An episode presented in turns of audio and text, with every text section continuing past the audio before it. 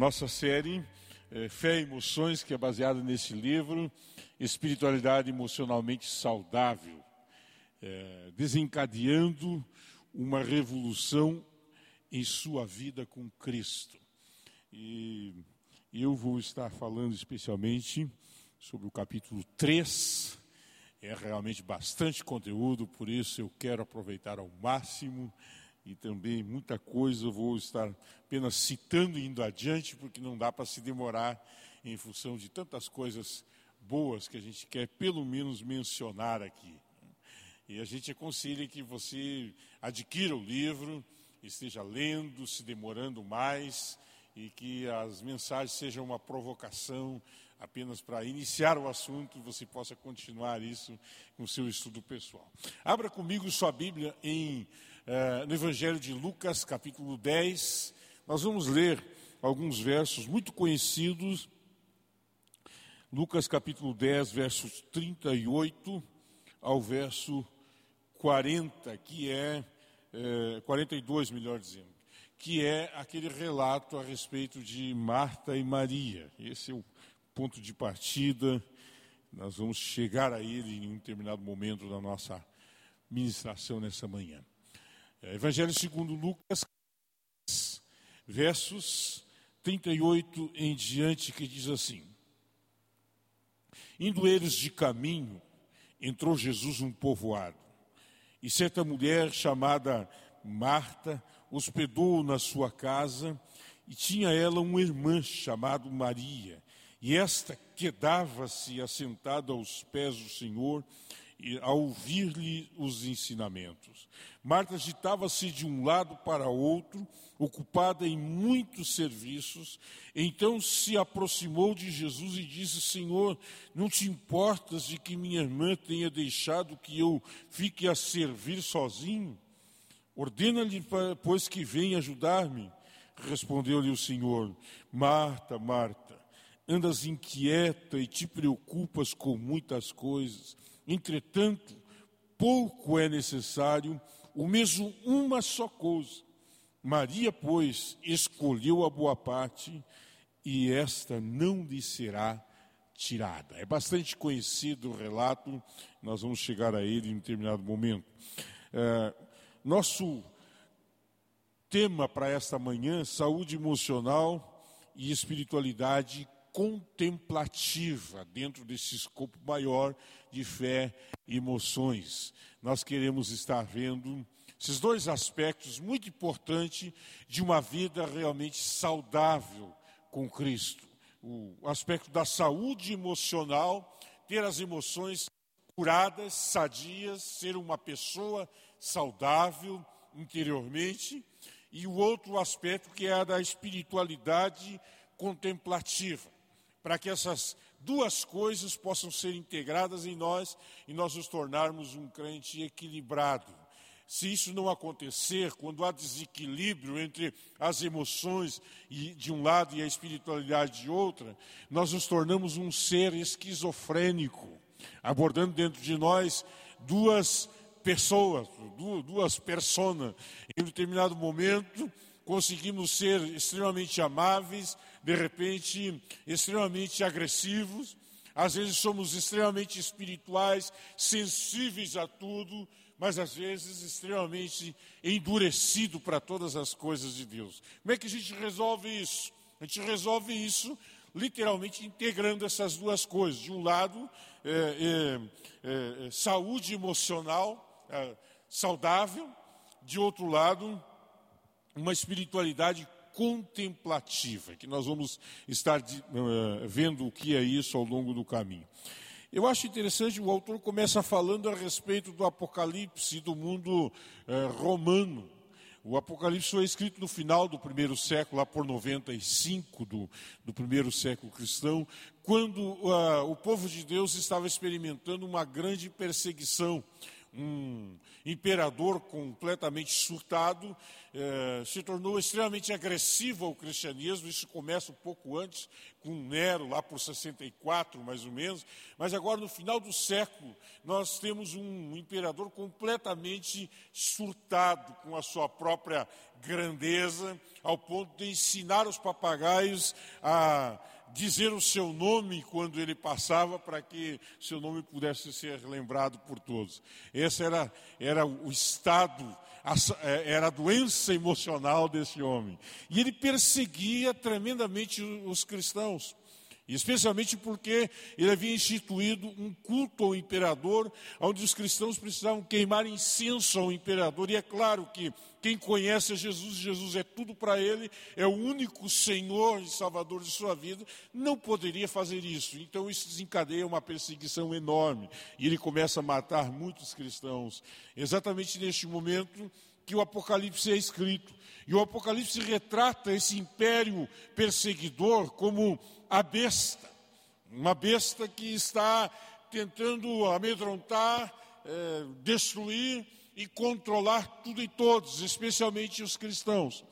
E muitos cristãos, por causa disso, perderam seus empregos, suas posses, perderam tudo, porque a besta tratou de controlar todos os setores da vida para que de alguma maneira pudesse controlar a pessoa e a alma dos seres humanos naquele tempo.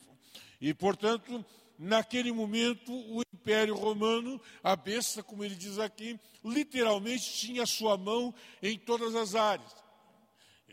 De alguma maneira, os seus empregos, seus trabalhos, suas, suas posses, e todas as coisas estavam de alguma maneira controladas pela besta.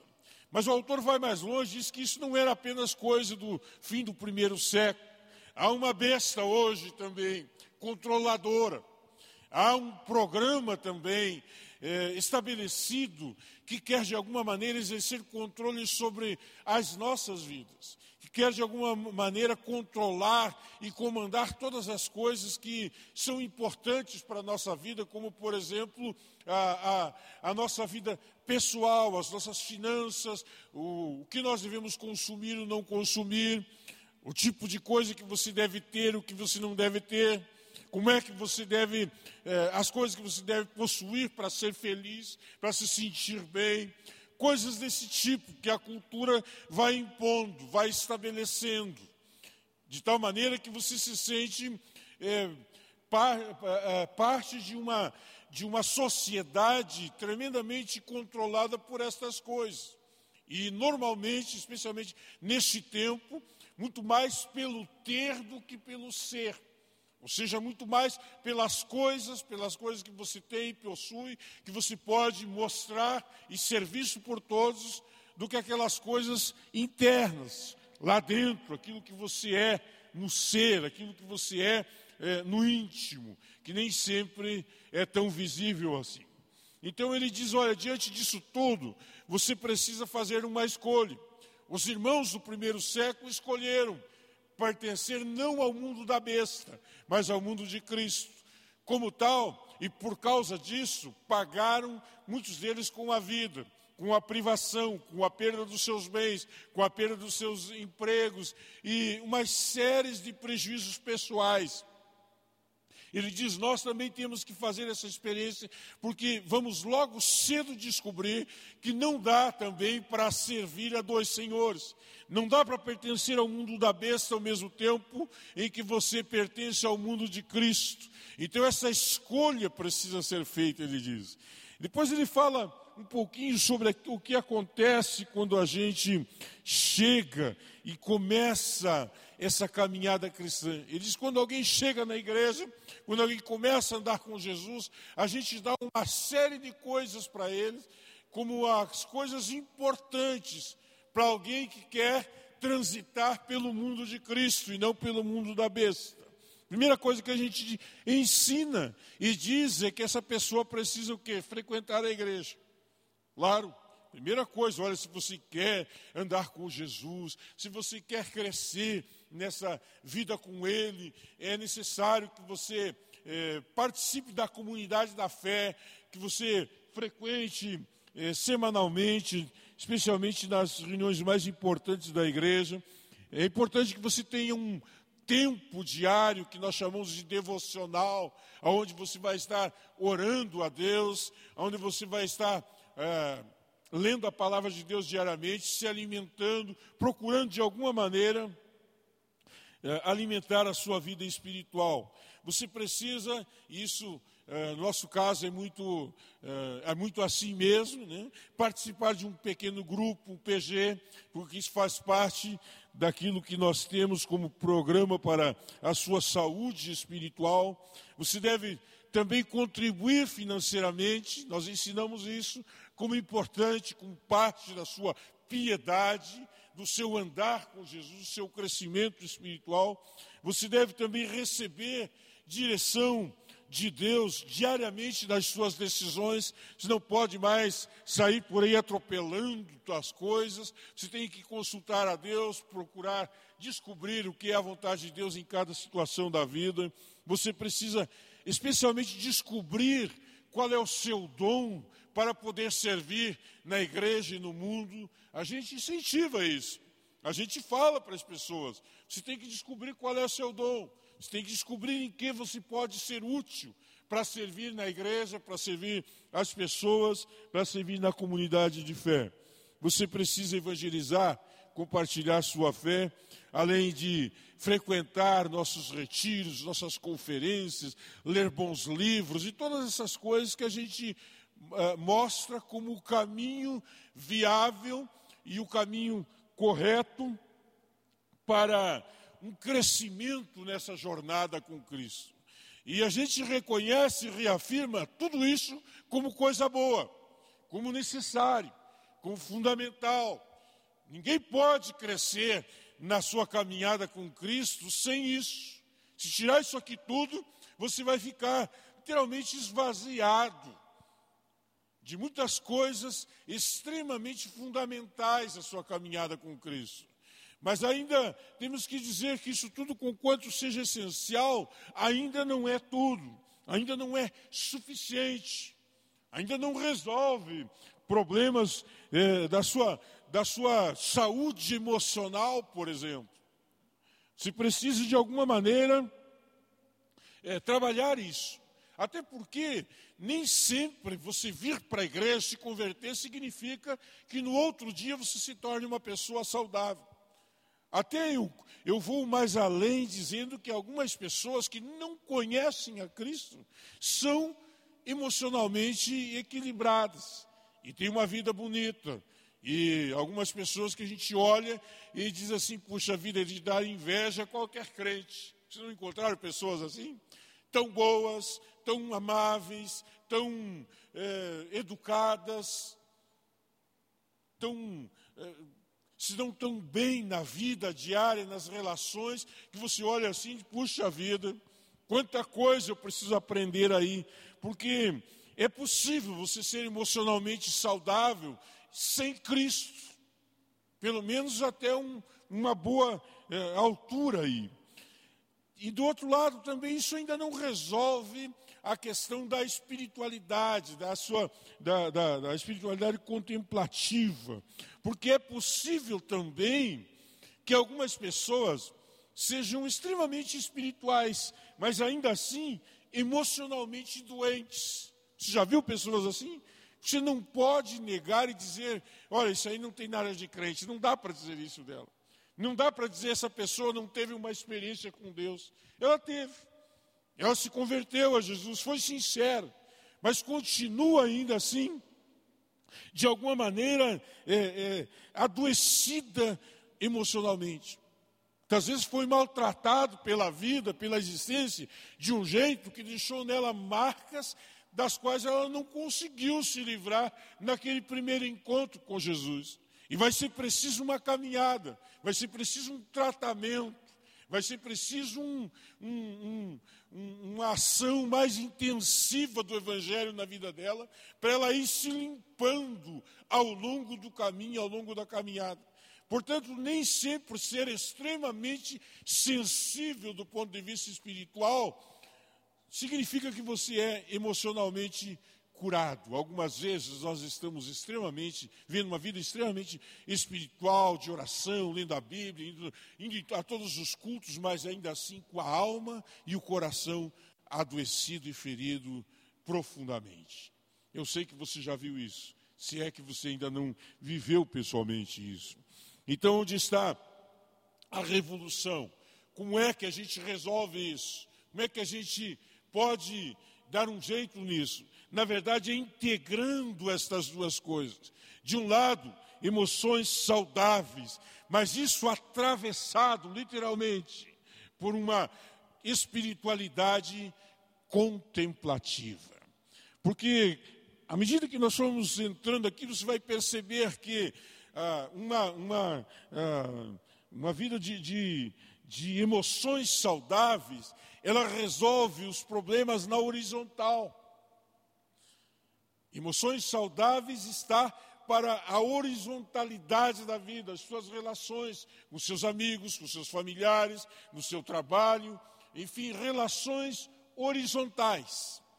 Já a sua espiritualidade contemplativa, ela está para a sua relação vertical, você e Deus. Agora, meus irmãos, essa coisa, ela vai de alguma maneira se encontrar. E como é que fica quando a gente integra, de um lado, emoções saudáveis com uma espiritualidade contemplativa? Fica exatamente assim. Assim, é? Uma atravessada pela outra, não é mesmo?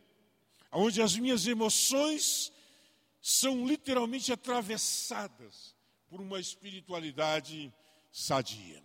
É aí que a coisa começa a acontecer, é aí que começa a encontrar o equilíbrio, nessa integração das duas coisas. E portanto, meus irmãos, é preciso que a gente vá um pouquinho além da entrega do coração a Jesus e dizer agora tu salvo. Porque você pode estar salvo e ser salvo, ir para o céu, mas se arrastar na existência como uma pessoa extremamente adoecida. Então é preciso que esse tratamento espiritual aconteça ao longo da caminhada. Então nós queremos agora definir um pouquinho o que, é, afinal de contas, uma saúde emocional e o que, que é uma espiritualidade contemplativa. Primeiro vamos ver a saúde emocional, ela inclui algumas coisas. Ela inclui nomear, reconhecer e controlar nossos próprios sentimentos. Eu estou falando de uma ação sua. Estou falando de, um, de uma tomada de posição, um comprometimento com aquilo que você é e você faz. Você não pode ser uma pessoa desequilibrada em que as coisas simplesmente acontecem, você parece que anda possesso de um espírito que faz você é, ir atirar para todos os lados.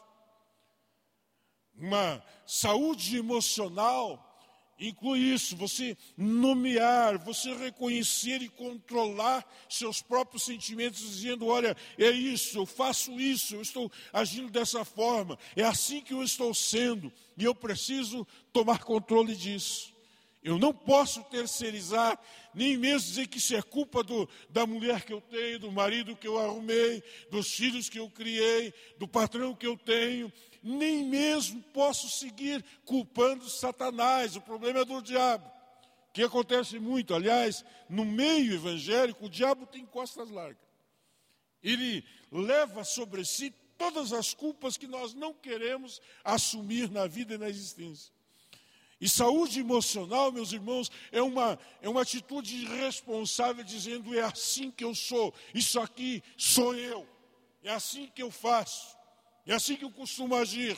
E eu preciso lidar com isso de maneira responsável, entendendo que isso não é coisa do diabo, não é culpa dos outros, é eu que preciso encontrar esse equilíbrio e essa saúde para, para o meu ser, para a minha própria vida. Saúde emocional inclui identificar com os outros e ter por eles viva compaixão, iniciar e manter relacionamentos estreitos e significativos. Lembra? Na horizontal, relacionamentos.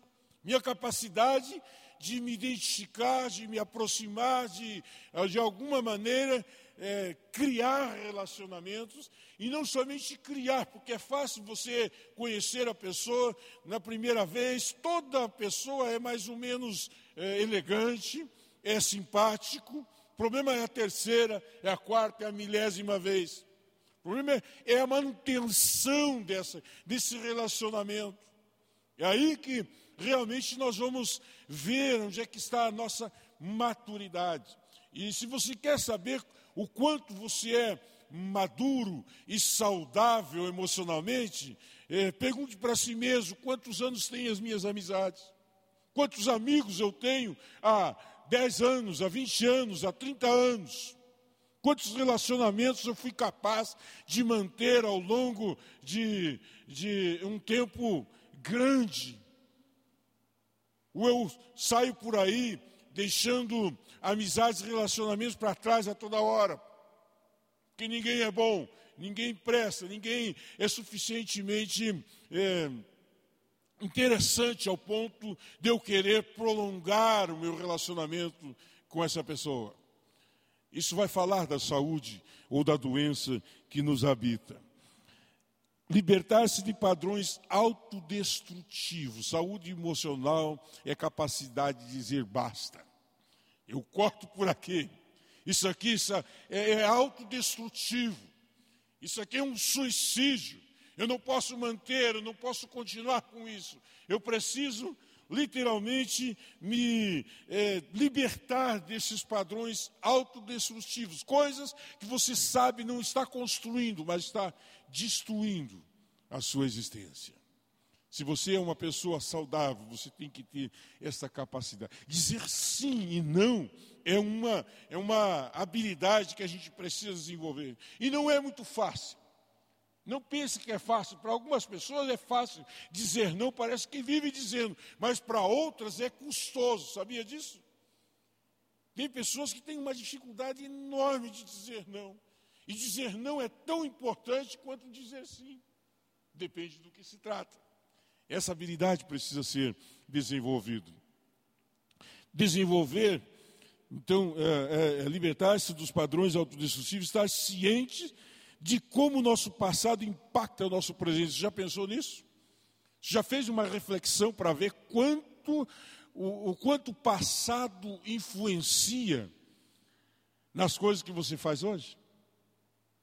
Às vezes a gente vai e não percebe, não se dá conta, mas, gente, o passado é determinante no presente. Muita coisa que você é e faz hoje é fruto do passado, das coisas que lhe aconteceram, da, da criação que você teve, das influências que você teve, das coisas que você cresceu ouvindo e que se tornaram um padrão dentro de você. E a gente precisa descobrir isso, porque senão nós vamos viver errado a vida inteira, achando que estamos certos. É muito importante que a gente identifique isso. É muito importante que a gente saiba o quanto da minha vida hoje pode estar sendo influenciado pelo meu passado. Desenvolver a capacidade de expressar claramente nossos pensamentos e sentimentos tanto de maneira verbal quanto não verbal. Você conhece pessoas que têm dificuldade de dizer o que pensa? Parece que ele não pensa. Ele não se sente é, no direito de ter opinião. Você já viu pessoas assim? Claro que viu. Como você já viu também aquele outro que tem sempre uma opinião na ponta da língua. Você já está cheio e diz, ah, nem quero saber. Mas tem outros que tem uma dificuldade, parece que não pensa, parece que não tem, não tem sentimento, não tem vontade própria, nunca se posiciona. É o famoso em cima do muro. Isso não é, nem sempre é equilíbrio. Mais das vezes é doença, incapacidade de dizer, não, é assim que eu penso. É isso que eu acho. E eu não estou falando aqui de grosseria, meus irmãos, estou falando de clareza ser humano educado que diz: olha, é, respeito a sua posição, respeito o que você acha, mas não é esse o meu pensamento, não é assim que eu acho, não é assim que eu penso. Eu tenho também a minha opinião nesse sentido e não, não, não, não é, combina com a sua, mas com muito respeito e clareza eu posso dizer isso. Você não precisa magoar e chutar todo mundo que pensa diferente de você, mas você não precisa concordar com tudo, mesmo quando não concorda. Respeitar e amar os outros sem ter que mudá-los. Isso aqui é uma coisa extremamente importante. Você já viu como nós somos possuídos por um zelo reformador? Você já viu? Nem sempre reformador de nós mesmos, mas, nas mais das vezes, reformador do outro. A gente tem uma dificuldade de aceitar o outro, de eh, se relacionar com ele sem a necessidade de mudá-lo. Somos possuídos por um zelo reformador. A gente gosta de mudar o outro. Ah, se a gente gostasse tanto de mudar a si mesmo, como gosta de mudar o outro. Às vezes a gente condiciona determinado relacionamento a isso, que a pessoa seja dessa ou daquela maneira. Isso demonstra um pouquinho da nossa doença. Pedir o que precisamos, queremos ou preferimos de forma clara direta e respeitosamente. Deixar claro aquilo que a gente quer, precisa, a gente espera, especialmente os relacionamentos, no relacionamento conjugal, isso aqui é muito importante, você ter clareza, dizer, olha, é isso que eu gosto, é assim que eu quero, é assim que eu desejo, é isso que eu espero. Não no sentido de você obrigar e determinar, ou coisa, mas para que haja uma posição clara. Eu conheço a história de, de um casal que viveram a vida toda junto. Quando chegou perto da, da, da, da morte, de que estava se aproximando, eles resolveram comprar um terreno no cemitério e fazer lá suas duas carneiras para serem enterradas. Aí chegou o marido e a esposa e eles fizeram as duas lá e foram escolher. Aí a, o marido disse: Olha, eu quero ser enterrado aqui à direita. E ela disse: Não, e você vai ficar, vai ser enterrado aqui na minha esquerda. Ela disse: Não, fulano, eu gostaria de, de ser enterrado na direita. Como assim? Não, é que eu passei a vida inteira dormindo no lado esquerdo da cama, querendo dormir no lado direito. Você nunca deixou, agora pelo menos na morte. Pelo menos aqui, nessa hora, nessa última, permita que eu seja enterrado no lado direito. O marido não sabia, passou a vida inteira ao lado de uma mulher que dormia no lado esquerdo, mas queria dormir no lado direito. Só ficou sabendo na hora de escolher aonde seriam enterrados. Tem problema de comunicação aí, seria muito mais fácil dizer Olha, é isso que eu gosto, é isso que eu é assim que eu desejo. Nem sempre o que você deseja será feito, nem sempre será concedido, mas é muito importante que você tenha essa clareza, isso faz parte da saúde emocional. Avaliar de modo preciso nossos limites, forças e fraquezas, compartilhando-os abertamente com os outros. É muito importante que a gente faça essa avaliação. Aonde está a minha força? Onde está a minha debilidade? No que é que eu sou forte? No que é que eu sou fraco? É muito importante mesmo. E é importante, inclusive, que a gente tenha essa, essa tranquilidade e essa, essa possibilidade de falar sobre isso. Você já viu quando tem pessoas que têm dificuldade de falar dos seus próprios defeitos? Assim como tem alguém que é tranquilo, brinca, faz sarro, ri de si mesmo, dos seus próprios efeitos. Tem outros que parece que Deus não livre se alguém ficar sabendo, isso é uma coisa para esconder. Agora, meus irmãos, sempre que existe alguma coisa que eu preciso esconder, alguma coisa da qual eu não posso falar, isso demonstra que tem ali o quê? Um foco infeccioso. Tem um problema ali. Tem uma doença ali. Que o dia que você se liberta, de se cura isso, você fala tranquilamente. Você pode falar das coisas que passaram e que já não dói mais, tranquilamente. Se não pode falar, é porque dói ainda. Bom, então tem está adoecido, tem um foco infeccioso ainda aí. É muito importante isso. A gente se conhecer e saber o que é que está doendo, o que, que ainda está dolorido, o que, que ainda está vivo, o que, que ainda é uma ferida em mim e o que, que já é uma cicatriz. Aprender a resolver conflitos de forma madura em negociar soluções que levem em conta a perspectiva dos outros. Né? Vamos negociar aí esse negócio aí do, do, do da sepultura. Né? Quem vai para a esquerda, quem vai para a direita. Aprender a negociar. Aprender a dizer, olha, eu gostaria assim, eu esperava que fosse assim, eu desejo que seja dessa maneira. Isso é importante, pode levar a gente ao crescimento e especialmente afastar a gente do que? Daquelas broncas, aquelas brigas, transformar tudo em bronca e briga é doença. Mas negociar e expressar o que você quer, deseja e espera é maturidade. Distinguir e expressar adequadamente nossa sexualidade e sensualidade. Eu acho importante que a palavra distinguir. Distinguir claramente sexualidade de sensualidade. Tem nenhum problema de você ser macho, viril. Tem problema de você usar isso de maneira pecaminosa, sensual, para atrair, para provocar a mulher alheia. Tem problema você ser bonito se a natureza lhe deu esse dom. Que maravilha. O problema é quando você usa isso de maneira sensual para provocar, para seduzir, especialmente o homem que não é seu. Isso demonstra o que? Doença, falta de saúde emocional no ser. Todos nós fomos dotados de sexualidade e é saudável que a gente expresse isso. Paulo, o, o, o, o nosso principal apóstolo, ele é claro em, em aconselhar que os casais fizesse sexo frequentemente. Você viu que, que conselho maravilhoso, apostólico? Porque não é pecado, porque é bom, porque é maravilhoso, porque faz parte da saúde.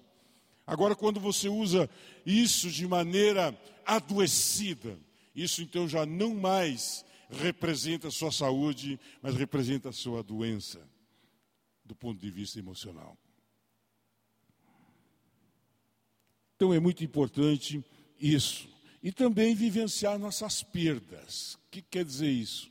Todos nós perdemos, todos nós temos, temos uh, uh, situações uh, que nos quebram, situações que nós perdemos coisas importantes, que nos fazem sentir profundamente. E a gente não precisa ser super-homem, super-mulher seja apenas um, um ser humano. O ser humano pleno é aquele que ri, que chora, aquele que se alegra, que se entristece, tudo na sua hora certa. A Bíblia até nos aconselha que a gente aprenda a chorar com quem chora e rir com quem ri, porque tem horas para chorar também na vida.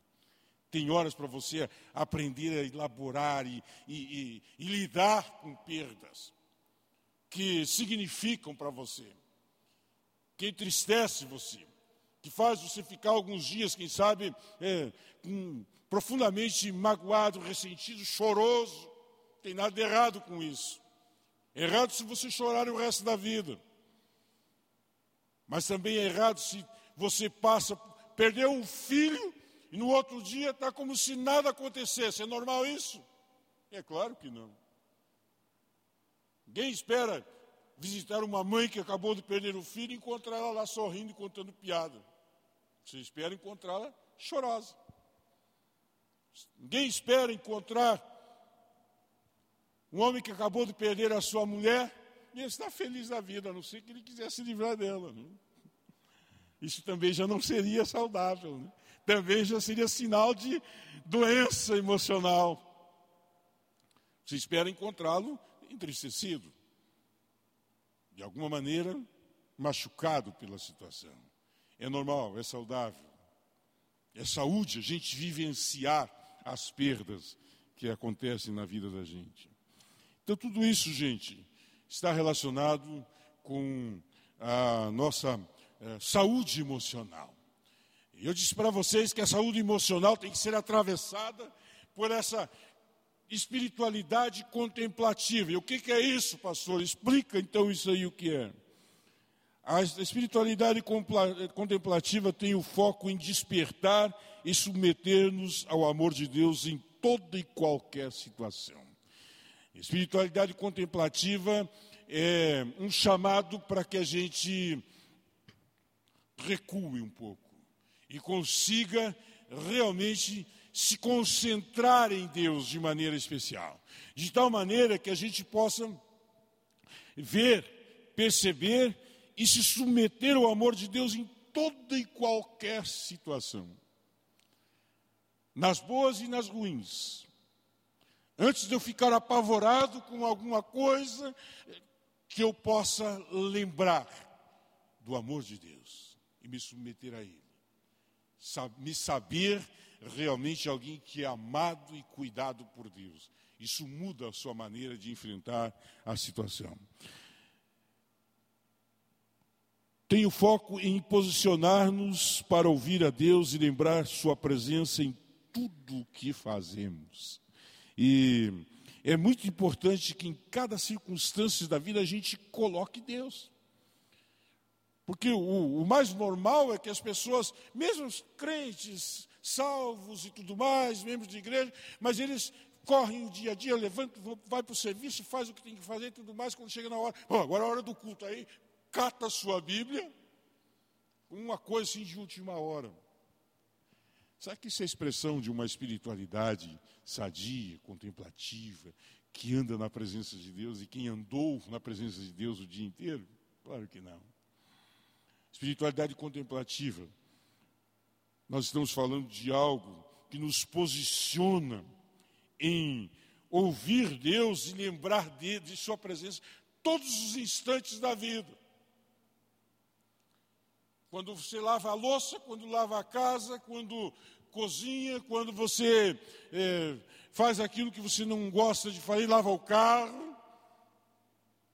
É mesmo? Os homens adoram. Hum. Só que não. Mas fazer isso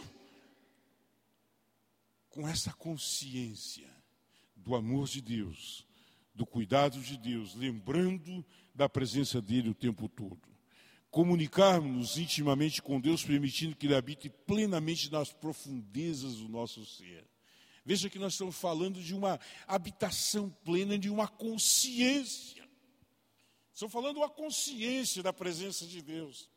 Não é só na hora de para culto agora, nós vamos ter um momento de louvor e adoração, então essa é a hora da concentração e eu tenho essa plena consciência da presença de Deus, mas só nessa hora. E os outros dias que você não vem à igreja para a hora do louvor e adoração, não tem essa consciência? Não tem essa, essa consciência clara, ó Deus em mim, presente, o amor dele, o cuidado dele a presença dele o tempo todo na minha vida. Praticar o silêncio, a solidão e uma vida de crescente oração. Só por curiosidade, como é que foi aí essa temporada de quarentena? Entrou em parafuso às vezes? Como é que foi? Não aguento mais, pastor. Estou aqui num. Estou louco para sair para a rua. Não dá mais. Louco para fazer alguma coisa. E eu entendo isso depois de um bom tempo. Né? Mas tem pessoa que não consegue ficar quieto por um instante. Consegue, não, não, não suporta a solidão. Não suporta o, o, o silêncio. Que o silêncio é revelador. O silêncio grita coisas que a gente não quer ouvir. E a gente não procura preencher a vida com o quê? Com ruído.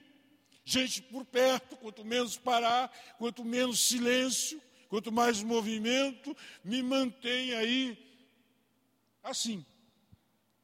Agora, se eu parar, se eu ficar só, se eu ficar em silêncio, é possível que eu comece a, comece a ouvir a voz da consciência. E uma das coisas que eu já lhes digo, a Bíblia diz que Deus fala na consciência humana. Que Deus instalou uma voz aqui dentro de nós. Quando a gente para, a gente vai ouvi-la. E, portanto, espiritualidade contemplativa é você focar nisso, nesse tempo de solidão e de, e de silêncio. Tempo em que eu paro com todas as minhas atividades, você vai ter extrema dificuldade no começo, porque nós fomos, nós somos criados para ser é, ativos, não é assim? Nossa geração tem orgulho de ser uma geração é, empreendedora, proativa. Entre nós, a agenda que causa orgulho é aquela cheia. Que ele olha e diz: Puxa vida, não tem nenhum buraco na minha agenda para te atender. Pra... Essa é a pessoa realmente de sucesso, essa é a pessoa que está realmente é, progredindo, que nós olhamos e Uau. Mas, meus amigos, quanto mais isso acontece na nossa vida, mais nós nos tornamos epidérmicos, mais a gente se torna literalmente é, raso na existência. Você acha que é por acaso, é porque ele não tinha o que fazer, porque não tinha gente, ninguém tinha convidado Jesus para pregar, por isso que ele tinha tempo para ir sempre ficar sozinho, né? lá no jardim, passar noites inteiras lá. É porque ninguém convidava Jesus para pregar em lugar nenhum, né? tinha, tinha agenda, coitado, estava desocupado. E só tinha que salvar o mundo, só coisa pouca. Mas a Bíblia diz que ele tirava horas de solitude e de solidão para ficar sozinho com Deus, porque ele precisava ouvir o Pai. Se Jesus precisava, o que dizer de nós? Encontrar a verdadeira essência de quem somos em Deus. Quando você fica só, quando você fica em reflexão, quando você tem silêncio na presença de Deus, Deus começa a revelar a você mesmo quem você é. Você começa a ter consciência de si mesmo. Algumas vezes você vai se decepcionar com você. Você achava que era o cara em determinada coisa. Você descobre que não é coisa nenhuma. Porque você parou para ouvir a verdade a realidade sobre si mesmo. E se você parar, você vai de fato ouvir. Mas é necessário, nós não podemos viver no engano, na mentira sobre nós mesmos. A gente precisa disso para encontrar nosso verdadeiro ser, nossa verdadeira identidade, quem nós somos em Deus. Espiritualidade contemplativa está relacionado com amar os outros como resultado da vida de amor a Deus. E quando eu amo o outro como resultado do meu amor por Deus, fica mais fácil de eu não ser levado por aquele zelo reformador, lembra? Porque eu reconheço no outro a obra de Deus, a obra de arte de Deus na vida do outro. E eu passo a respeitar então isso, porque ele foi criado por Deus. É muito importante que a gente tenha essa noção clara de eu me relacionar bem com o meu irmão, de eu amá-lo profundamente como ele é, porque ele é uma obra da, da, da mão de Deus.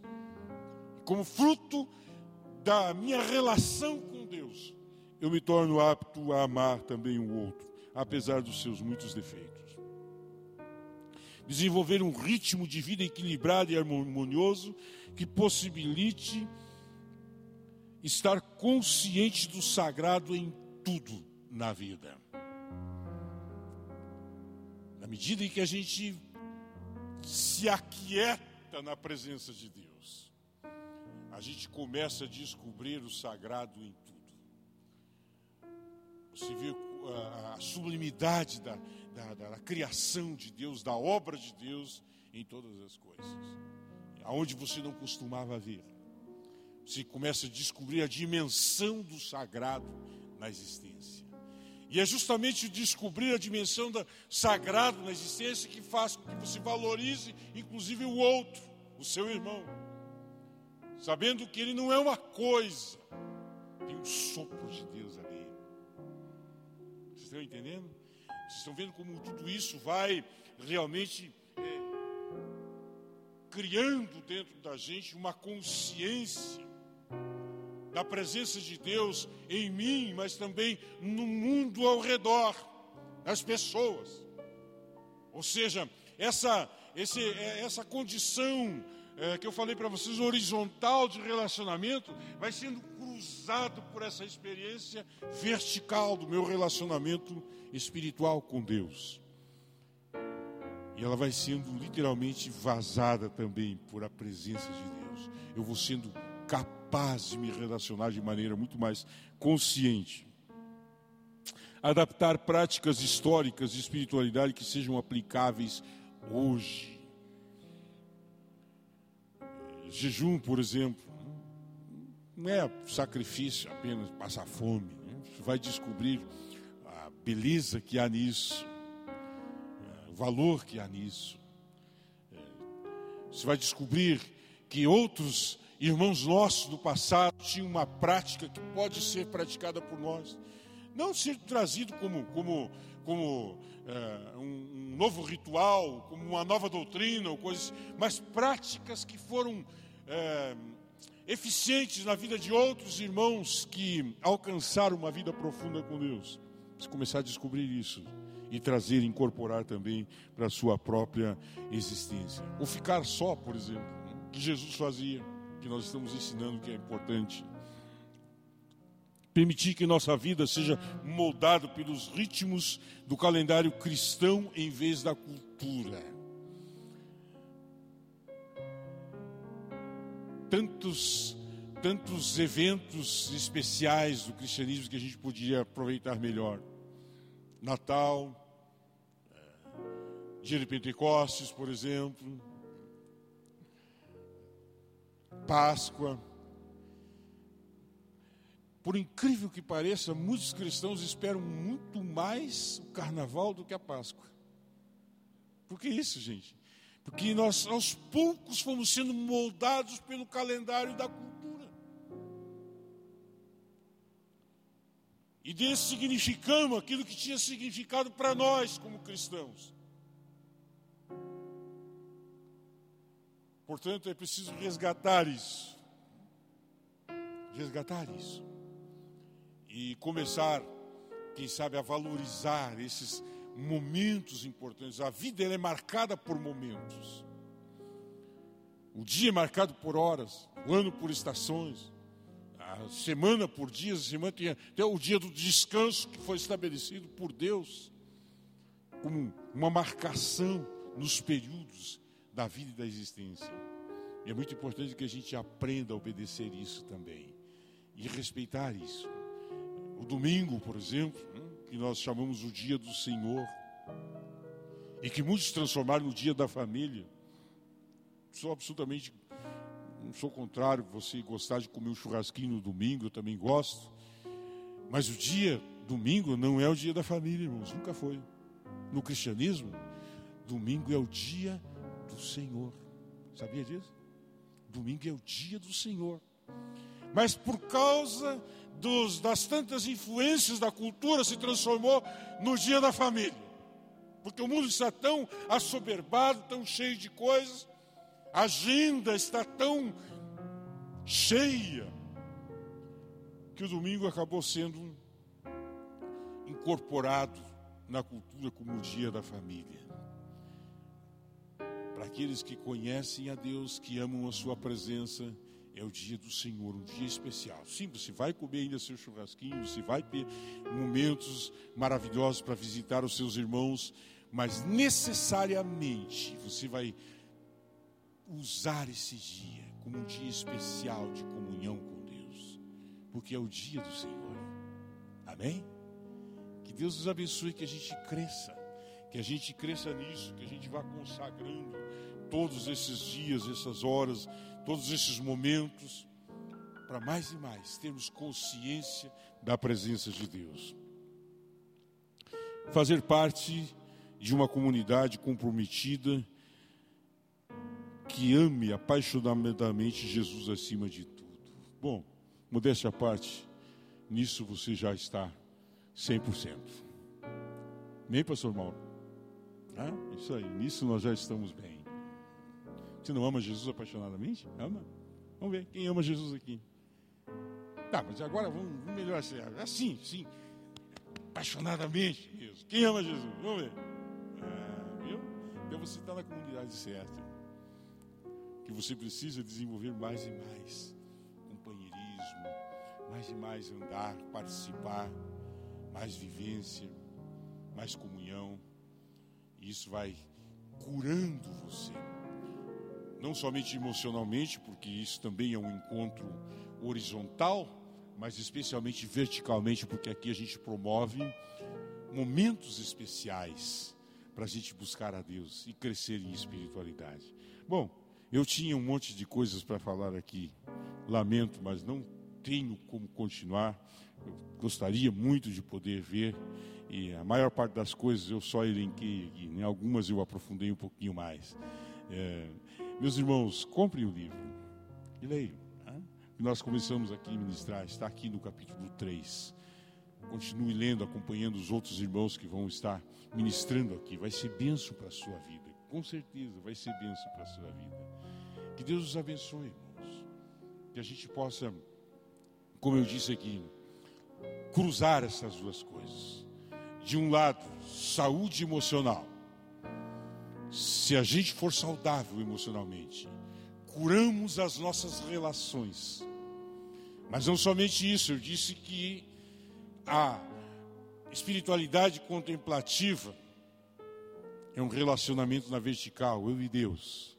Quando a gente cruza essas duas coisas, como é que fica?